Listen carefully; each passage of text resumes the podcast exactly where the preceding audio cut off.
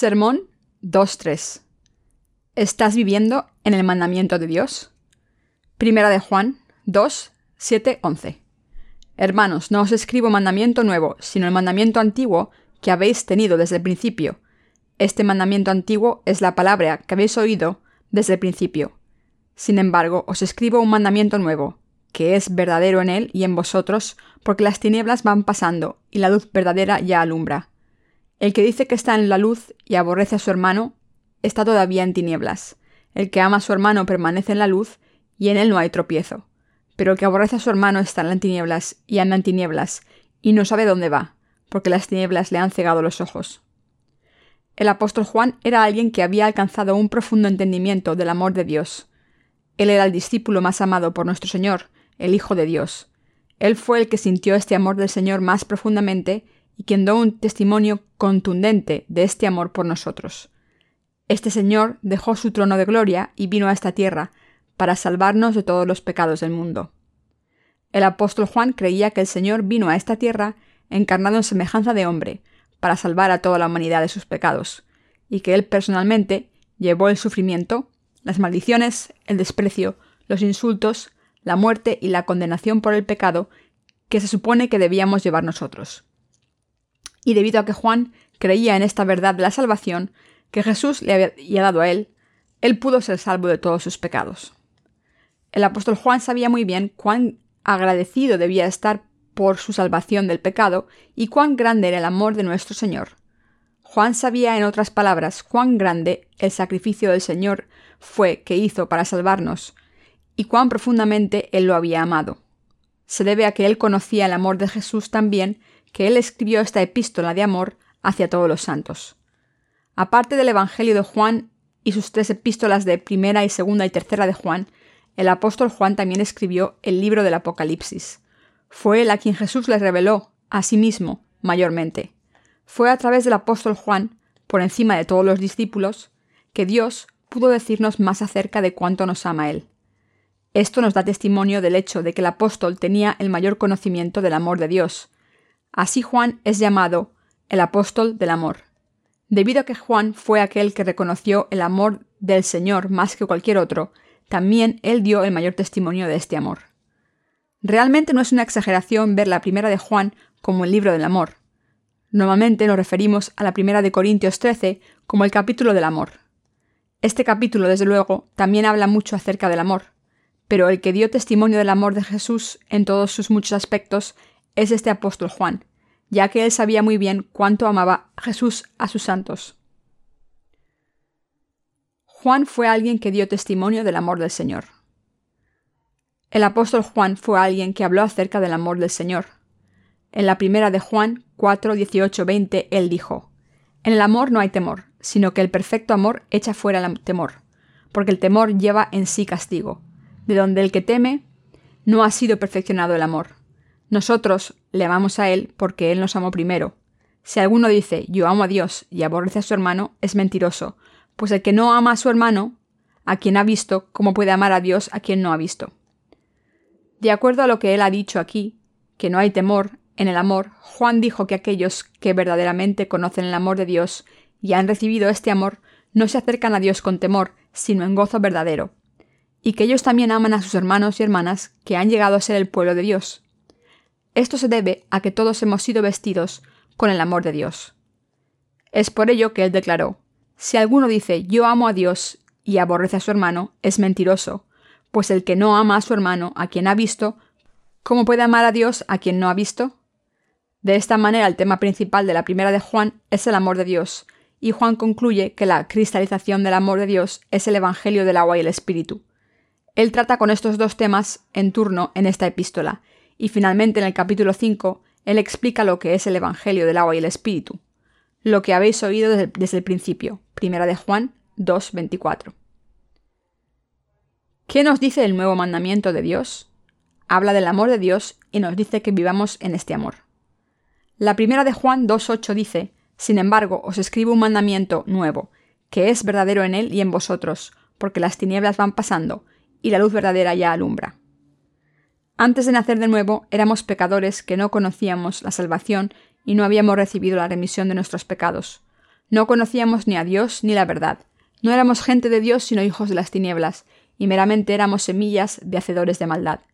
Por lo tanto, no podíamos amarnos los unos a los otros en la verdad. Si aquellos que permanecieron como los hijos de las tinieblas y no han venido a la luz de la verdad se aman los unos a los otros, se ocupan los unos de los otros, y no fueron egoístas, y se entregaron los unos a los otros, esto sería poco usual y extraño. Hablando honestamente, estos actos fueron únicamente hipocresía. Sin embargo, hemos llegado a conocer que las tinieblas han pasado y la luz verdadera ha resplandecido sobre nosotros, y hemos llegado a ser los hijos de Dios, que han recibido su verdadero amor y verdadera salvación. Nadie más que tú y yo, que hemos nacido de nuevo creyendo en el Evangelio del agua y el Espíritu, somos los hijos de Dios. ¿Cómo podemos entonces, los hijos de la luz, odiarnos los unos a los otros? Aquellos que se odian los unos a los otros terminan como mentirosos ante Dios. Si ciertamente llegamos a ser el pueblo de Dios, entonces el odio jamás podrá levantarse en nuestros corazones. Mientras que podamos mencionar los errores de cada uno, los pasos falsos a atención, reprendernos los unos a los otros por estas fallas y exhortar y ayudarnos los unos a los otros para arrepentirnos, es un pecado para nosotros el odiarnos fundamentalmente los unos a los otros desde nuestros corazones, alejarnos los unos de los otros, reprocharnos y juzgarnos los unos a los otros.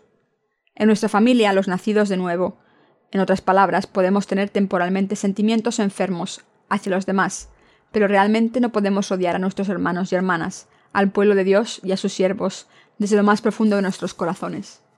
Aún el mundo tiene un eslogan, condena la ofensa, pero ten misericordia del ofensor. Esto dicho, desde luego, originado en la tendencia de todos de hacer justicia por nuestra propia mano, cuando de hecho la corte es la única legalidad para los crímenes seculares. Si ciertamente conocemos y creemos en la verdadera luz de Dios, si ciertamente hemos sido perfectamente remitidos de todos nuestros pecados, conociendo y creyendo en el Evangelio del agua y el Espíritu, si sabemos que Dios ha borrado todos nuestros pecados, y si también conocemos y creemos en este amor de Dios que nos ha salvado, entonces verdaderamente no podemos odiarnos los unos a los otros. Por lo tanto, si alguien odia a sus hermanos y hermanas en su corazón, entonces es un mentiroso ante Dios. Aun antes de que naciéramos de nuevo, Dios nos había dado el mandamiento del amor.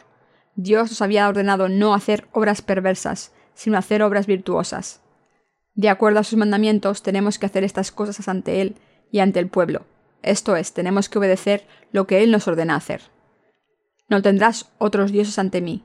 Solo adora y ama y honralo a Él. Honra a tu padre y a tu madre. No matarás, no cometerás adulterio, no robarás, no darás falso testimonio contra tu prójimo. Aunque Dios nos dijo que tenemos que vivir bajo estos mandamientos, hemos fallado en hacerlo. Fundamentalmente somos incapaces de vivir así. Pero el apóstol Juan nos dice una vez más, Hermanos, no os escribo mandamiento nuevo, sino el mandamiento antiguo que habéis tenido desde el principio. Este mandamiento antiguo es la palabra que habéis oído desde el principio. Sin embargo, os escribo un mandamiento nuevo, que es verdadero en él y en vosotros, porque las tinieblas van pasando y la luz verdadera ya alumbra. Primera de Juan 2, 7, 8. Aquí nos está recordando una vez más que Dios nos ha dicho que nos amemos los unos a los otros. ¿Cuál es el mayor tema en que la Biblia se enfoca? Es el amor de Dios. El amor de Dios por nosotros es así. Nuestro Señor vino a esta tierra y ha borrado todos nuestros pecados con el Evangelio del agua y el Espíritu. Este amor que Dios tiene por nosotros es el amor más grande y fundamental que nos permite tener un verdadero amor por otros. Gracias a este amor podemos tener toda clase de amor. El amor que los pastores tienen por los santos, el amor que nuestros hermanos y hermanas tienen por Dios, el amor que tenemos por nuestros pastores y por nuestros hermanos y hermanas.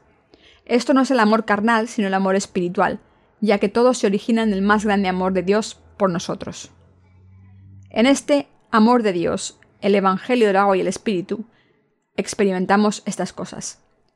La verdadera comunión es encontrada solamente en este amor espiritual ya que nuestra propia existencia solo se hace posible en el amor de Dios, se debe a este amor que Dios nos da que podemos comer, beber, reír, hablar, respirar y seguir con nuestras vidas. Se debe a que el amor de Dios es tan abundante que podemos respirar sobre esta tierra y sentir este amor. En este amor de Dios hemos recibido las bendiciones espirituales del cielo debido a que Jesús mismo nos amó. En otras palabras, tú y yo hemos llegado a ser los propios hijos de Dios que ahora estamos viviendo en paz. Es por eso que aún más nos debemos amar los unos a los otros. Todas las amonestaciones y reprensiones de Dios están esencialmente basadas en su amor. Así que cuando vemos a los hermanos y hermanas más débiles, llegamos a tener mayor compasión y un amor más profundo por ellos. Pero aquellos cuyos corazones se han endurecido ante Dios son reprendidos más duramente en su amor. Para tal gente, es el amor de Dios por nosotros que reprende más fuerte, los regaña y hasta los castiga para que sus corazones se vuelvan hacia Él. El dejarnos solos, aun mientras es obvio que se dirigen hacia un abismo, no es el amor de Dios. Más bien, el amor de Dios es evitar que se dirijan hacia su propia destrucción por cualquier forma posible. Necesitan darse cuenta de que para señalar los errores de nuestros compañeros creyentes en Cristo, no quiere decir causarles sufrimiento, sino que es para mostrarles el amor de Dios. Un corazón que se ocupa de los demás, esto es lo que es el amor. Cuando alguien le dice a los demás bienvenido con sus labios, pero su corazón está lleno de enemistad e intenciones maliciosas, entonces él no está en el amor de Dios. El ser amable con un motivo oscuro y externo no puede ser llamado el amor de Dios. Cuando tal persona, que habló como si estuviera dispuesta a hacer cualquier cosa por nosotros, y en vez de eso termina robándonos todo lo que tenemos y huye, no decimos que el fraude fue cometido solamente en el momento en el que huyó, sino en el mismo instante en que puso la trampa para embaucarnos. Interesarnos los unos por los otros desde el fondo de nuestro corazón es lo que implica el amor de Dios. Es de nuestro corazón desde donde el amor fluye. Si nuestro corazón tiene intenciones maliciosas, entonces tales intenciones no son reveladas a través de nuestros actos, aun así son todas fraudulentas. El Señor dijo, porque los que nosotros son más decorosos no tienen necesidad, pero Dios ordenó el cuerpo, dando más abundante honor al que le faltaba, para que no haya desavenencia en el cuerpo, sino que los miembros todos se preocupen los unos por los otros. Primera de Corintios 12, 24, 25. Esto significa que Él ha colocado a tales miembros débiles que no pueden vivir, sino únicamente por su amor, como los más preciados miembros de su Iglesia. Debemos tener interés por todo el pueblo de Dios y debemos orar por todos aquellos que están por nacer de nuevo. Debemos orar por la Iglesia, el cuerpo de Cristo, por nuestros hermanos y hermanas y por los siervos de Dios. Todas estas oraciones vienen del amor de Dios, Oramos por estas cosas debido a que cuando los santos luchan en cuerpo y espíritu, ambos, esto también es una bendición para nosotros los siervos de Dios. Ya que es un gozo para Dios que su pueblo haga lo correcto, en ambos cuerpo y espíritu, y de esta manera también oramos con gozo por ellos. También, debido a que el gozo de nuestros hermanos y hermanas no es otra cosa que el verdadero gozo de nuestra Iglesia, oramos por ellos con los mejores deseos desde el fondo de nuestro corazón. Todas estas cosas deben ser cumplidas por fe en el amor de Dios. Sin este amor, nada de lo que hacemos tiene ningún significado. No deseo que ningún miembro de la familia de Dios se desvíe nunca. Nunca, nunca deseo que pase esto. Es por e, que algunas veces trato de exhortarlos a que regresen, aun si requiere que los reprenda duramente. No deseo que se lastimen, sufran o se pierdan, que vaguen y lloren. Todo lo que deseo es que sus almas prosperen. ¿Por qué? porque los amo mucho a todos ustedes. Cuando es tiempo de que yo consuele sus adoloridos corazones, ciertamente es lo que yo hago. Pero cuando este no es el caso, es mi dura reprensión que proviene de un corazón amoroso. Al igual que Dios les ama, sus líderes espirituales también les aman siempre. Deben darse cuenta que si no les agrada escuchar lo que los líderes espirituales dicen, pensando que solo están sermoneando, o si piensan que están enojados consigo, o solo si desean cubrir sus oídos, en realidad están rechazando el amor de Dios. Si sus pastores no tienen amor por ustedes en sus corazones, no les reprenderán ni les prestarán atención. Lo opuesto del amor es la indiferencia. Cuando no amamos a alguien, no le decimos nada, simplemente nos damos la vuelta con indiferencia.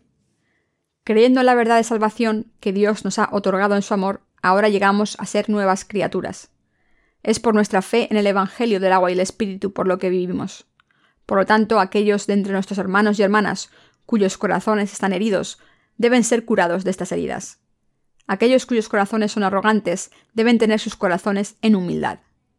Aquellos que están sobreabundando deben ser disminuidos, y aquellos que son insuficientes deben ser llenados. Todos nosotros de esta manera debemos ser hechos nuevos en el amor de Jesucristo. Debemos de ser hechos nuevos y no perpetuar nuestra vieja naturaleza. Debemos vivir en el amor de Dios al creer en este amor y practicarlo. Es en el amor de Dios que debemos vivir nuestras vidas de fe, teniendo fe en toda su palabra.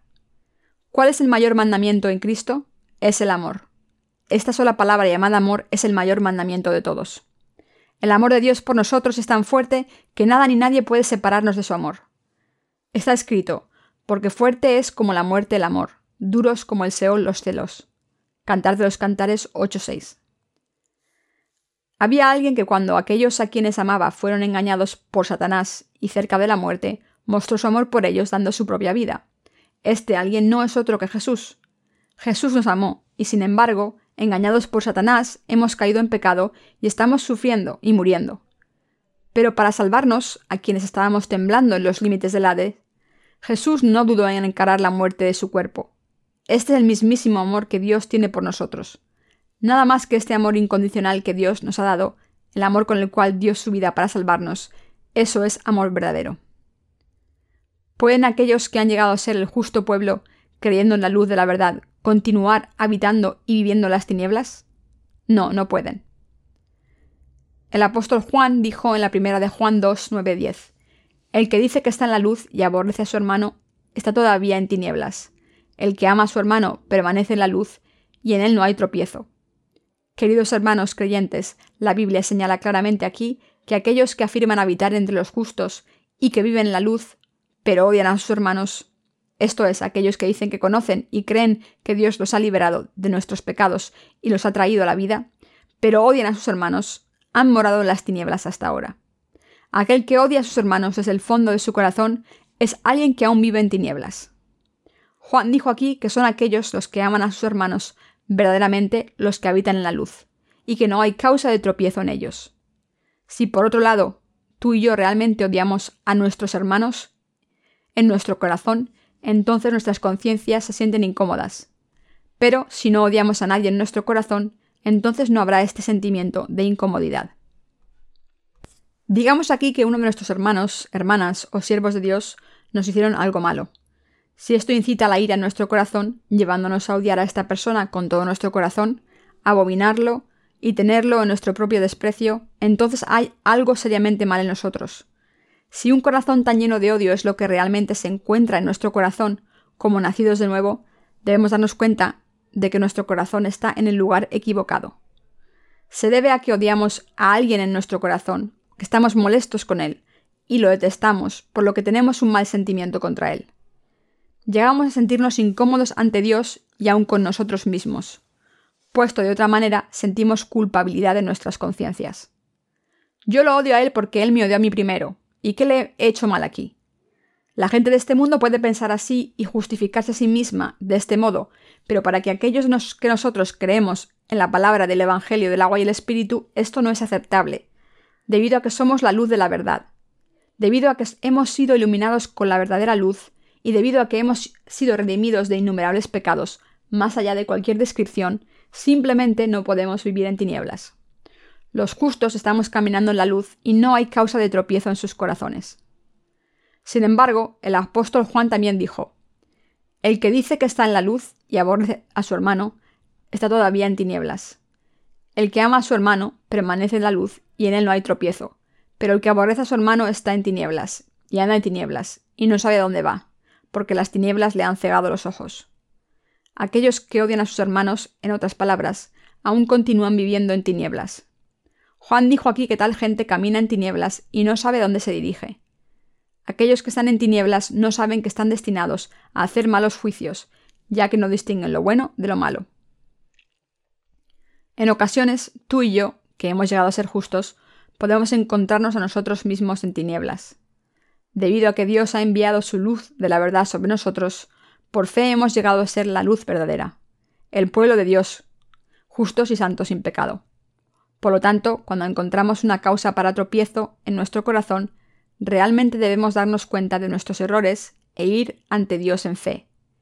¿Cómo podríamos continuar habitando en tinieblas?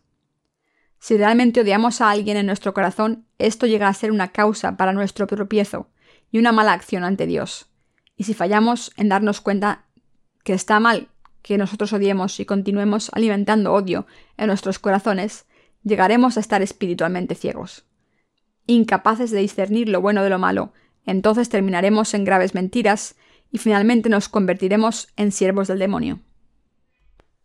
Así que no debemos dejar que el odio se cuelgue en nuestros corazones por más de un día. No debemos habitar en pecado, sino que en vez de eso debemos remover todo el remanente de tinieblas confesándolos en fe. Solo cuando vivamos así, teniendo esta fe pura en nuestro corazón, podremos vivir nuestras vidas ante Dios como su pura y resplandeciente luz. ¿Se han alejado las tinieblas de nosotros o no?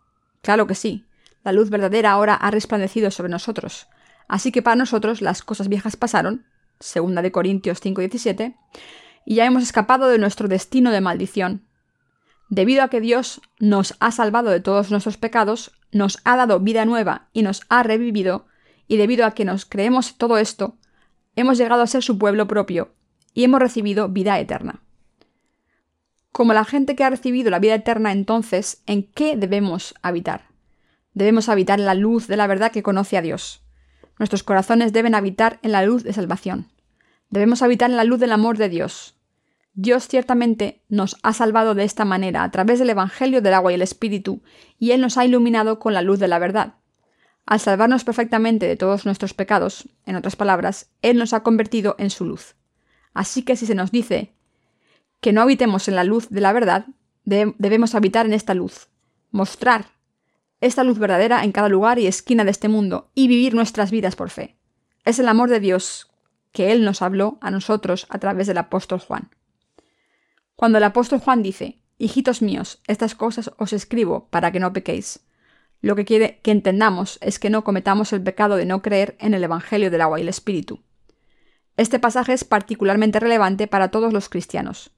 Aquellos que dicen que habitan en el cristianismo, pero no creen en el Evangelio del agua y el Espíritu, y no han descubierto la verdadera luz de la salvación, ante Dios, tal gente continúa habitando en tinieblas, no en la luz, ya que no han sido iluminados con la verdadera luz.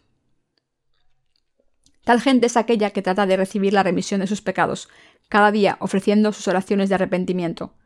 Están tratando de servir a Dios siguiendo sus doctrinas mentirosas. Pero nadie puede entender el Evangelio del agua y el Espíritu a través de sus oraciones de arrepentimiento, ni a través de las enseñanzas de la doctrina de la santificación incremental. Aquellos que tratan de entender la palabra de Dios basados en sus propios pensamientos en otras palabras, simplemente no pueden recibir la remisión de sus pecados. ¿Cómo deben vivir los justos? Los justos deben vivir amándose los unos a los otros. Después de recibir la remisión de nuestros pecados, ¿cómo están nuestras vidas espirituales? Aquellos cuyos pecados han sido redimidos habitan en el Evangelio del agua y el Espíritu. También aman a las otras almas. En otras palabras, debido a que hemos sido redimidos de nuestros pecados, Amamos a nuestros hermanos y hermanas cuyos pecados también han sido redimidos, y en este amor tenemos comunión los unos con los otros, y nos apreciamos los unos a los otros como copropietarios de una nueva vida. Y no almacenamos odio en nuestro corazón ni tenemos malas intenciones hacia los demás.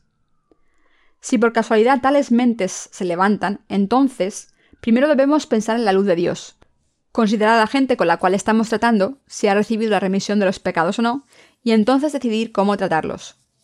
Somos más que capaces de examinarnos a nosotros mismos y a los demás, sacar nuestro odio y amarnos los unos a los otros en el amor de Dios. Ya que nuestro Señor ha borrado no solo mis pecados, sino además los pecados de todos nuestros hermanos y hermanas, y los pecados de todos los seres humanos, solo es correcto que nos amemos los unos a los otros creyendo en el Evangelio del agua y el Espíritu. Realmente debemos amarnos los unos a los otros creyendo en el Evangelio del agua y el Espíritu. Realmente debemos amarnos unos a otros mientras vivimos nuestras vidas. Este es el mensaje que el apóstol Juan está dando a todos aquellos que creen en el Evangelio del agua y el Espíritu. ¿Cómo están nuestras vidas de fe? ¿En dónde están habitando nuestros corazones ahora? ¿Alguna vez has odiado a alguien con todo tu corazón hasta desear matarlo? Si es así, entonces tu corazón está colocando en el lugar equivocado. Cuando el Señor ya ha limpiado todos tus pecados, ¿Por qué te aferras a los pecados de los demás?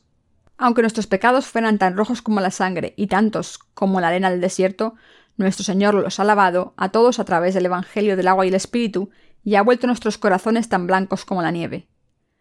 Cuando la situación es así, y si ciertamente han sido completamente redimidos de sus pecados creyendo en esto, ¿no deberían sus corazones, ahora que están limpios, aborrecer las tinieblas? Cuando nuestro Señor ha borrado tantos pecados que teníamos, todos esos pecados eran tan espesos como nubes tormentosas y oscuras. ¿Cómo podemos tomarnos de estos pecados que Dios ya ha desaparecido? Continuar almacenando ira, pecando y habitando en tinieblas. Desde el mismo instante en que Dios borró todos nuestros pecados y nos convirtió en sus hijos, ya no tenemos que vivir en tinieblas. Ya que Él ha borrado todos nuestros pecados, en otras palabras, nosotros también debemos confesar nuestras malas acciones los unos a los otros, reprendernos los unos a los otros por tales malas acciones y también disculparnos los unos a los otros. Pero fundamentalmente debemos hacer a un lado la maldad del corazón. De casualidad, mis compañeros cristianos, ¿existe alguien entre ustedes que aún continúe rechinando sus dientes en odio? ¿Existe alguien que siempre esté cargando un corazón con odio? ¿Acaso alguien piensa, cuando tengo la oportunidad ciertamente tendré mi venganza? Si existe tal persona, esta persona no es alguien que ha venido a Cristo. Tal gente no solamente está espiritualmente ciega, sino que se está engañando a sí misma y mintiéndose. Ellos mismos están atrapados. Si realmente vienen a Cristo y han sido iluminados con la luz verdadera, podrán odiar el pecado, pero no odiarán al pecador. ¿No es verdad esto? Claro que lo es. Debemos escuchar cuidadosamente lo que el apóstol Juan nos dijo. En la primera de Juan 1.5 él dijo, Dios es luz. ¿Dios es luz o no? ¿En esta luz existen puntos negros en algunas ocasiones o solo está llena de luz? Es totalmente luz. Entonces esto significa que nuestros corazones como creyentes también están totalmente llenos con luz. ¿Hay puntos negros en esta luz? No, no hay ninguno. ¿Acaso Dios ha dejado unos pecados atrás en lugar de borrarlos todos o los ha hecho desaparecer completamente? Nuestro Señor ciertamente los borró perfectamente y de esta manera no tenemos ningún pecado. Es por ello que nosotros los justos, como la gente vestida con el amor de Dios por fe, debemos amarnos y apreciarnos los unos a los otros. Y el por qué debe resplandecer la luz de la verdad a aquellos que no conociendo aún esta verdad, no han venido a Jesucristo, y también abrazarlos en nuestros brazos. Por lo menos entre nosotros, los que hemos recibido la remisión del pecado, debemos siempre recordar que nuestros compañeros creyentes son nuestra raza, nuestra familia, nuestra gente, nuestros hermanos y hermanas, Tales pensamientos, tal fe y tales corazones siempre deben acompañarnos mientras vivamos nuestras vidas. En una ocasión, Jesús le preguntó a aquellos que estaban sentados alrededor de él. Él respondió diciendo, ¿Quién es mi madre y mis hermanos?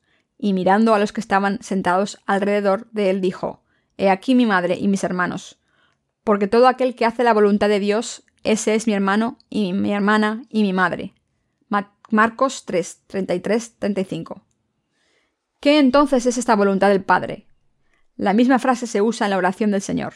Hágase tu voluntad como en el cielo, así también en la tierra. Mateo 6, 10. Se debe a que Él, para salvarnos de todos nuestros pecados, a través de la propiciación de su Hijo unigénito Jesucristo. Es para salvar a las almas de su muerte eterna, como está escrito en la Biblia. Y esta es la voluntad del Padre, el que me envió, que de todo lo que me diere no pierda yo nada, sino que lo resucite en el día postrero. Juan 6:39. Por lo tanto, somos la familia del Señor siempre que estemos dedicándonos nosotros mismos al Evangelio del agua y el Espíritu.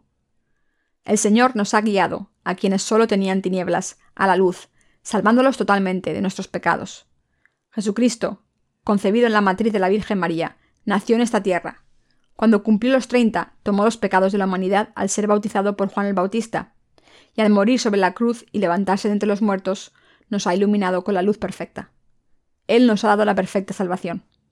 Al creer en esta verdad, hemos sido perfectamente salvados, y por consiguiente nos convertimos en hijos de Dios que hacen su voluntad. Aquellos que creen de esta manera son nuestra familia. Tú y yo no podemos evitar continuar pecando durante el curso de nuestra vida, pero nuestro Señor vino a esta tierra hace más de dos mil años y cuando cumplió los 30, él completamente tomó todos nuestros pecados al ser bautizado por Juan. A la edad de 33, él entregó su cuerpo y murió en la cruz.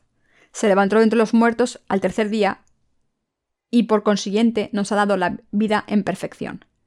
Él nos ha lavado de todos nuestros pecados, nos ha liberado de toda la condenación y perfectamente nos ha salvado. Y Él nos ha dado vida nueva. Por lo tanto, tú y yo ahora debemos vivir nuestras vidas en esta luz. Santos compañeros, ¿pueden la luz y las tinieblas unirse una con otra, juntarse o existir en armonía y de acuerdo lado a lado? La luz y las tinieblas no pueden coexistir juntas. ¿Por qué? Porque aun cuando la más pequeña cantidad de luz alumbra la oscuridad, toda se convierte en luz. Toma el edificio de tu iglesia, por ejemplo. En las noches, cuando la oscuridad desciende, con la luz apagada, todo el edificio de la iglesia está envuelto en tinieblas. Pero cuando se enciende una luz, una vez todo el edificio está iluminado y todas las tinieblas se desvanecen. Si hemos llegado a ser uno con Jesucristo, entonces también somos luz, ya que Jesucristo mismo es luz. Si creemos que Él nos ha salvado perfectamente, también nosotros somos luz debido a esta fe. Ya no somos tinieblas. Las cosas viejas pasaron, y aquí todas son hechas nuevas. Debido a que somos luz, debemos vivir esta vida de fe con luz. ¿Realmente te has unido a Jesucristo creyendo en el Evangelio del agua y el Espíritu? Si es así, entonces, ¿eres luz o tinieblas? Tú eres luz. La luz continúa siendo luz, aunque sea insuficiente en sus obras. Si has tenido algo en contra de un compañero santo, y entonces te diste cuenta de que has cometido un pecado ante Dios como hijo de luz, entonces la luz que casi fue enterrada en las tinieblas resplandece aún con más intensidad. Cuando Dios ya ha borrado todos nuestros pecados, ¿cuál es la necesidad de que nos aferremos a ellos? Cuando Jesús tomó todos los pecados del mundo al ser bautizado y completó su salvación, llevando toda nuestra condenación sobre la cruz, ¿cómo podemos nosotros, como hermanos y hermanas de fe y siervos de Dios, tener algo en contra de los demás por las más ligeras malas acciones y rechinar nuestros dientes contra ellos? ¿Cómo podemos tener esta clase de tinieblas en nosotros? Cuando tales tinieblas nos visitan, inmediatamente debemos confesar que tenemos estas tinieblas. Debemos admitir nuestras malas acciones ante Dios, habitar en luz y mirar al hecho de que Jesucristo tomó estos pecados cuando fue bautizado en el río Jordán y meditar sobre esta verdad.